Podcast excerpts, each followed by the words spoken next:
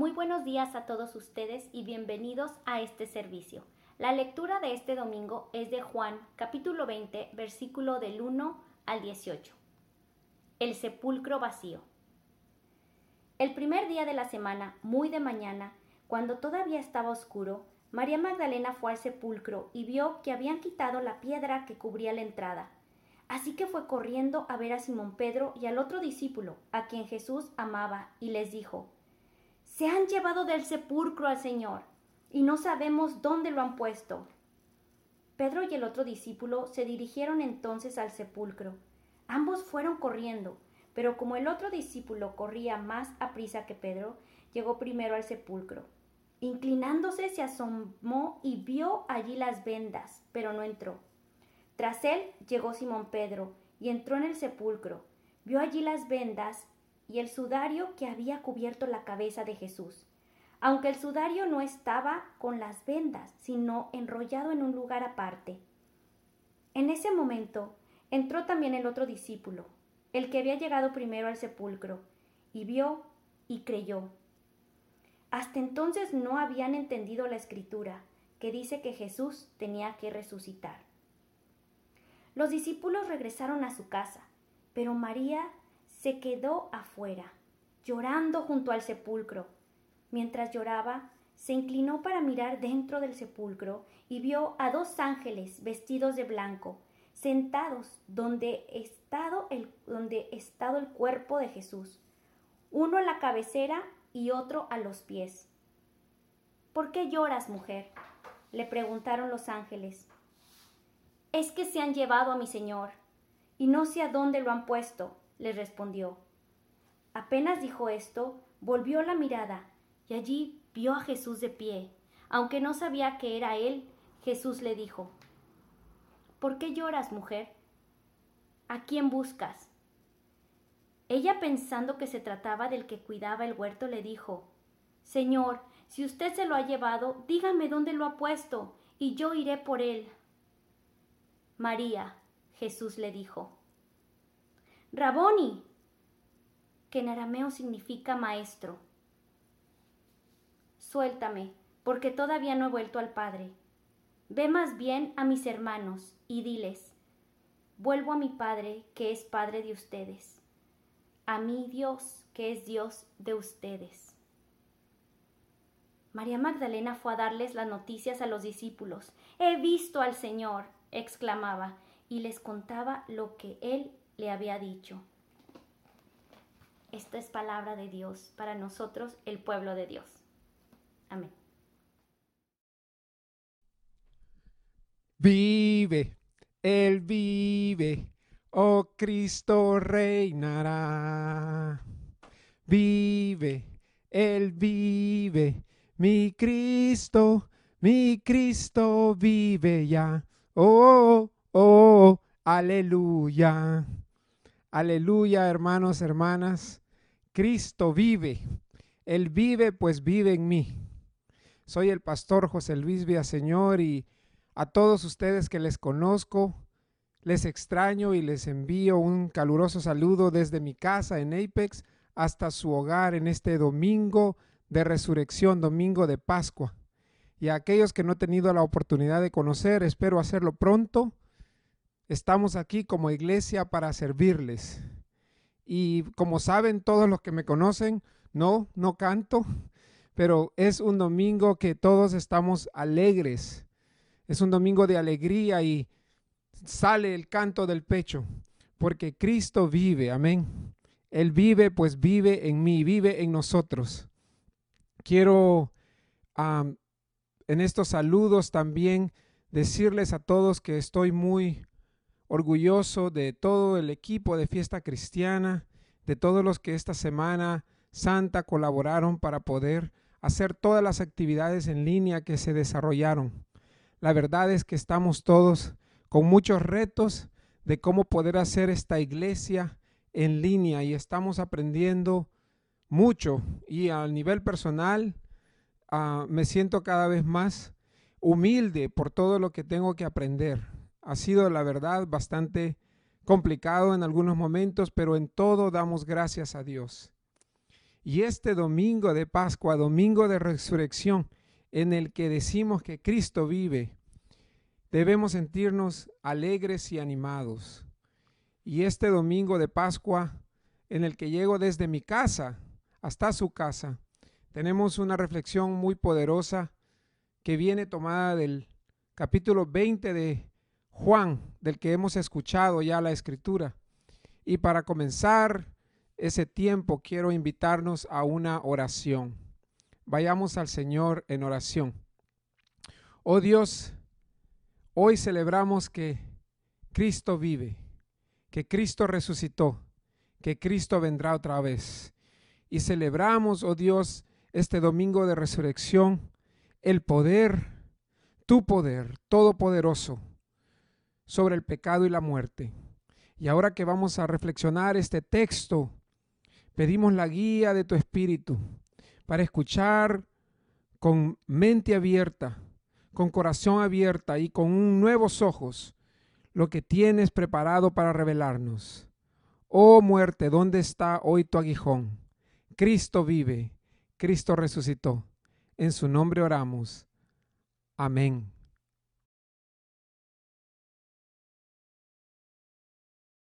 Espero se haya estado preguntando qué es ese bulto negro detrás de mí. La verdad es que es un poquito scary, asusta. Bueno, si se recuerda los domingos de Palmas, eh, que también llamamos el domingo de la, de la pasión de Cristo, porque inicia los eventos de la pasión, cubrimos la cruz del altar con un manto oscuro para simbolizar las tinieblas que vienen a querer opacar la luz de Dios.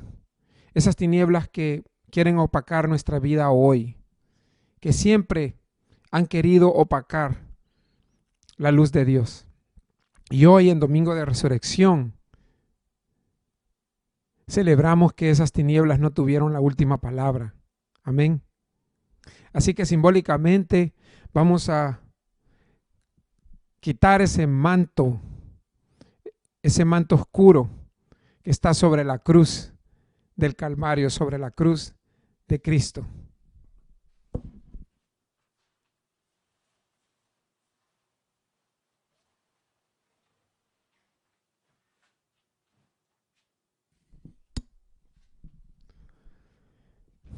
Esta cruz hermosa, llena de vida, fue diseñada y coloreada por mi hija mayor Sandra. Y es una cruz, claramente, porque algo que también tenemos que recordar este domingo de resurrección es que no hay resurrección sin la cruz. Cristo anunció que Él tenía que morir para vivir. Y es hoy domingo de resurrección Domingo que no celebramos la cruz, lo que celebramos es la victoria de la resurrección de Jesús. Y la cruz es para nosotros el símbolo de esa victoria, porque la cruz está vacía. Quiero invitarnos ahora a que vayamos al texto bíblico para hacer una breve reflexión este domingo de resurrección. Y quisiera mencionar que he titulado mi sermón La primera Pascua, porque el texto que estamos reflexionando habla de la primera Pascua, del primer domingo de resurrección. Pero también lo he titulado La primera Pascua porque nosotros hoy vivimos una Pascua por primera vez de la manera que lo estamos haciendo. La verdad es que es bien inusual para mí el, tener que grabar un sermón de Domingo de Resurrección desde la pequeña, desde el pequeño comedor de mi casa. Si pudieran ver dónde estoy acá, con ah, objetos ah, por todos lados, por cables, con cables. Y es inusual que usted esté en su casa también celebrando Domingo de Resurrección, posiblemente. Muchas personas en este tiempo llenan los templos. De hecho, el Domingo de Resurrección es el día que más se llenan los templos en las iglesias. Y otras personas aprovechan este tiempo para vacacionar, el spring break. Pero todos esos planes se han visto truncados. Y no sé usted, pero yo no me imaginaba que íbamos a estar en esta situación. Y por eso, al pensar en esa primera Pascua, conecta mucho con la realidad que vivimos hoy. Una realidad que no anticipábamos. María Magdalena, nos cuenta el texto, va al sepulcro donde está el cadáver de Jesús. Y María Magdalena hace una semana, hace unos días, no imaginaba que iba a estar en esta situación. Si recordamos, apenas hace unos días Jesús entró victorioso en Jerusalén. Y María Magdalena seguramente estaba ahí. Y gritaba con los demás que estaban en ese lugar, gritos de victoria, porque había llegado el Mesías, el Salvador. Pero luego todo se vino abajo. Arrestaron a Jesús, lo juzgaron y lo crucificaron. Y ahora María está en lo que yo llamaría un trauma. La experiencia primer, de la primera Pascua es una experiencia de trauma. Póngase a pensar. Han crucificado al líder, a Jesús. Y María Magdalena ahora, aparte de que ha perdido a su Señor, de que lo han crucificado de una manera vergonzosa y dolorosa, no encuentra su cadáver. ¿Y a dónde están los discípulos? Bueno, María corre a la casa, a una de las casas donde están los discípulos encerrados, a contar sobre el desaparecimiento del cuerpo de Jesús. Y es que los discípulos están posiblemente escondidos por miedo a las autoridades que apresaron a Jesús. Si recordamos el día que apresaron a Jesús, a Pedro le preguntaron tres veces si conocía al Galileo, si conocía a Jesús, y lo negó, tres veces lo negó. ¿Por qué lo negó?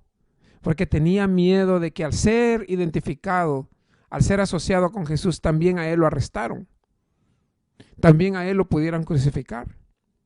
Así que ahora que han crucificado a Jesús como un bandido, como un criminal, los discípulos, cabizbajos, también se sienten derrotados y están escondidos, están llorando, están sufriendo, están en un trauma.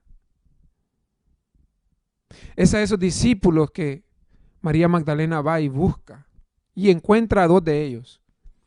Pedro y a otro que la escritura simplemente nos dice es el discípulo amado. No nos da el nombre.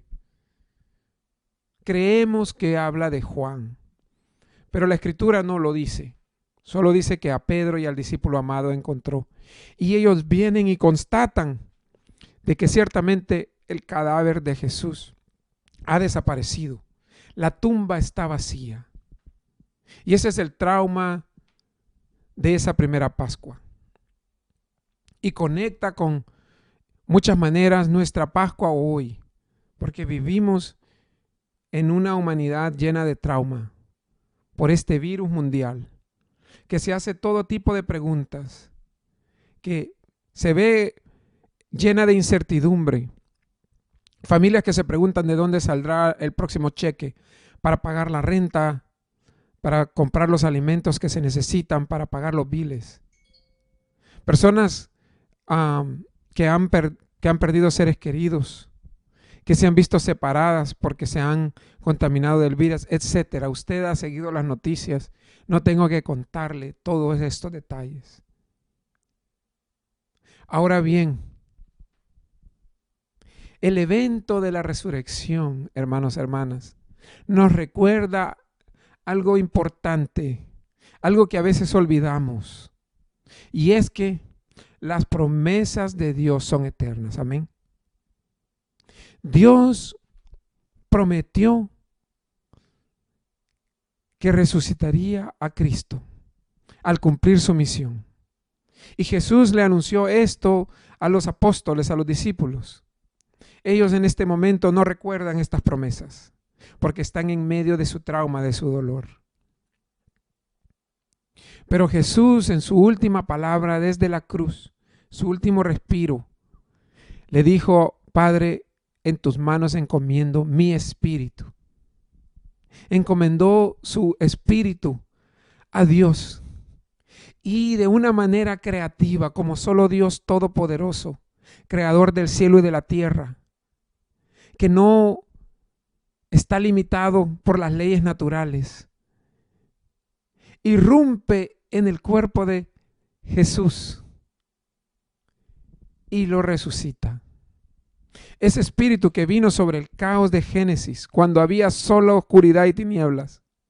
Ese espíritu que al profeta Ezequiel Dios le dio la imagen de que vendría sobre el pueblo de Israel cuando había sido devastado y que parecía el pueblo un valle de huesos. Ese mismo espíritu que desde la cruz, desde la cruz del Calvario, Jesús encomendó a sí mismo al Padre, ha resucitado a Cristo de entre los muertos. Gloria a Dios, amén. Y este evento trascendental y trascendente porque trasciende todo nuestro entendimiento, nuestra mente no lo puede capturar, porque nuestra mente está gobernada por las leyes humanas, las leyes de la naturaleza, pero no Dios, no Dios que es Espíritu Todopoderoso. Este evento de resurrección es lo que celebramos hoy. Y mientras María llora de que la tumba está vacía, de que no hay un cuerpo hoy en esa tumba, en esta primera Pascua, nosotros, en cambio, celebramos que la tumba está vacía. De hecho, para el cristianismo, la imagen de un sepulcro vacía, vacío, con una piedra removida, se ha convertido en el símbolo principal del domingo de resurrección. Damos gracias a Dios que la tumba está vacía. Claramente en medio de su trauma, María Magdalena, en medio del trauma colectivo de los discípulos, esto para ellos tomará tiempo entender. La resurrección será algo que se irá revelando de una manera progresiva, poco a poco. Y eso está bien. Cuando hemos perdido a un ser querido, el que llegue paz, sanidad, toma tiempo. Sucede de una manera progresiva. Pero aunque eso suceda de una manera progresiva para María Magdalena y los discípulos, lo cierto es que Dios ha irrumpido de una manera definitiva en la vida humana. Y eso nos llena hoy de alegría, de felicidad. María Magdalena, esa, misma mañana del tercer día después de la resurrección, el tercer día cuando Cristo resucitó, tiene un encuentro con dos ángeles. Y después del encuentro con dos ángeles, se encuentra con el mismo Jesucristo, pero en su cuerpo resucitado. Un cuerpo que habla, que le dice María y ella reconoce la voz de su Señor. Un cuerpo que ya no tiene las, no tiene las vendas, que, no, que ya no anda el ropaje que representa la muerte y las tinieblas. Las vendas han quedado en el sepulcro, están ahí, tiradas. Pedro las vio y también las vio el discípulo amado. Y María Magdalena quiere tocar el cuerpo de su Señor y él le dice, aún no. Porque Jesús tiene que ascender al Padre. Pero es un cuerpo que ella puede ver y que puede escuchar. Es el cuerpo de Cristo resucitado.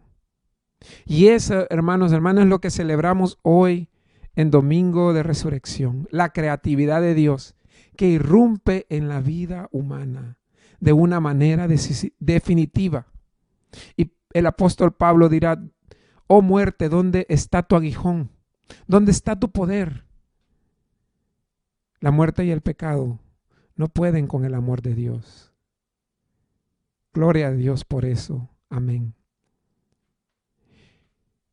Hermanos, hermanas, en esa primera Pascua los discípulos estaban escondidos en casas. Estaban sufriendo, llorando, preocupados. Se sentían derrotados. Muy similar a lo que está sucediendo en muchos casos en estos días. Muchos de nosotros estamos obligados a estar en casas. Nos vemos obligados a tener una cuarentena. Pero no debemos olvidar, y creo que también este es parte de la enseñanza de Juan 20 hoy, porque se menciona en el versículo 10 específicamente la palabra casas, de que el movimiento cristiano comenzó como un movimiento desde casas y que la creatividad de Dios está presente en todo lugar. Su casa es la iglesia. Por favor, llévese ese mensaje en su corazón hoy. Hemos sido retados para cómo poder hacer Semana Santa en línea y continuar construyendo la iglesia de esta nueva manera con la tecnología, sin por un tiempo podernos vernos de persona en persona. Pero hermanos, hermanas, eso no significa que no seguiremos creciendo, que no seguiremos dando testimonio, que no podemos volvernos creativos como María Magdalena y los primeros discípulos y el movimiento cristiano del primer siglo. Desde nuestras casas, hermanos y hermanas, tenemos que continuar la obra. Y para muchos, la geografía ha sido una limitación para poder aprender, para poder crecer. Ahora ya no lo tiene que ser. Así que este domingo de resurrección, seamos abiertos a la obra del Espíritu, que está también viniendo sobre nuestros hogares. Estamos por entrar en la temporada que en la iglesia se llama el tiempo de espera a Pentecostés. Después del domingo de resurrección del, día de hoy, hay siete semanas de preparación para el día de Pentecostés. Y Pentecostés nos recuerda la obra del Espíritu Santo en la nueva iglesia, en los creyentes, que se reunían de casa en casa. Y qué mejor lugar para que los valores del reino de Dios, para que la obra de Dios venga y irrumpa en los seres humanos que que venga a nuestras casas. Hermanos, hermanas, en este domingo de resurrección, celebramos con alegría de que Cristo resucitó de entre los muertos, que vemos la gloria revelada de Dios en Cristo. Y sabemos que para los justos esperamos ese día en que los muertos resucitarán. Esperamos la segunda venida con anticipación. Pero haríamos mal no recordar que hoy mismo, ahora, aquí, en este momento, Dios tiene el poder de resucitarnos, de resucitar nuestro espíritu marchito, de sacarnos de nuestras tumbas. Porque hermanos, hermanas, ¿qué sería resurrección? sin la creatividad de Dios de resucitarnos hoy, aquí y ahora, de traer una palabra de esperanza, de recordarnos sus promesas, de que en medio de la tragedia, del trauma, de los días difíciles frente a nosotros, Dios está con nosotros. Dios provee y protege a sus hijos e hijas. Y Dios camina con su pueblo. Así que eso es lo que nos da ánimo hoy. Y por eso este domingo de resurrección, la invitación y mi mensaje es que en medio de los traumas sigamos adelante. Que en medio de las pruebas nos tomemos de la mano del Señor. Podemos confiar en las promesas de Dios. porque Dios no le falló a Jesucristo. Cristo ha resucitado. El pasaje que hemos leído concluye con María Magdalena diciendo, he visto al Señor. ¡Qué felicidad! Sus lágrimas, su llanto, su desesperación de ver la tumba vacía se transformó en gozo y exclama, he visto al Señor. Era cierto. Cristo venció la muerte. Y ese es mi deseo para cada uno de ustedes. Es mi anhelo de este domingo de resurrección, que veamos al Señor. Quiero concluir con una oración. Una oración por la humanidad. Porque nuestros cantos de victoria hoy, nuestras proclamaciones de alegría, no significan que somos insensibles a la realidad de lo que está pasando en el mundo. Para nada. No dejan a un lado la realidad de que yo soy un pastor inmigrante para un pueblo inmigrante que ya antes de este coronavirus sufría muchos ataques y ha sido por mucho tiempo muy vulnerable. Para nada. Esas realidades están allí. No significa que dejamos a un lado que hay personas que han perdido seres queridos, que lloran como María Magdalena. No, hermanos, hermanas. Nuestros gritos de victoria hoy, nuestra alegría, no es porque somos insensibles a las realidades humanas. Queremos orar por estas realidades. Hoy estamos alegres sencillamente porque celebramos que la muerte no tiene la última palabra. Esa es nuestra alegría. Así que quiero concluir orando por esta humanidad de la que somos partes y a la que somos llamados a ser sal y luz, y también por nuestros hogares y cada uno de nosotros. Dios está con cada uno de nosotros. Dios está bendiciendo cada uno de nuestros hogares. Así que les invito a que oren conmigo. Señor, en este domingo de Pascua, domingo de resurrección, en que experimentamos una Pascua por primera vez de esta manera, aislados desde nuestras casas, encerrados. Pedimos, oh Dios, que, al igual que lo hiciste con María Magdalena y aquellos discípulos, tu Espíritu poderoso venga a cada uno de nuestros hogares y nos resucites, nos llenes de ánimo, soples un aliento de vida sobre nuestros huesos marchitos y secos. Pedimos también, oh Dios, y clamamos por esta humanidad que gime, que se pregunta sobre el futuro.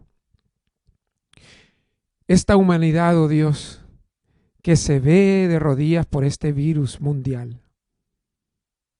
Pero recordamos hoy que tú diste a tu Hijo unigénito por el mundo y que tú no nos has abandonado. Y oramos, oh Dios, para que realmente toda la creación se arrodille frente a ti y tu Hijo amado, porque solamente así, arrodillados frente a ti, encontraremos el camino verdadero que lleva a la vida, a la vida en abundancia y a la vida eterna. Quédate con cada hombre y mujer, con cada joven, con cada niño, en este domingo de resurrección. Protégenos, oh Dios, y provee a todos, porque somos tus hijos e hijas. En el nombre victorioso de Jesús te lo rogamos. Amén. Cristo vive, pues vive en mí. Cristo vive, pues vive en usted. Cristo vive, pues vive en nosotros. Gloria a Dios. Amén.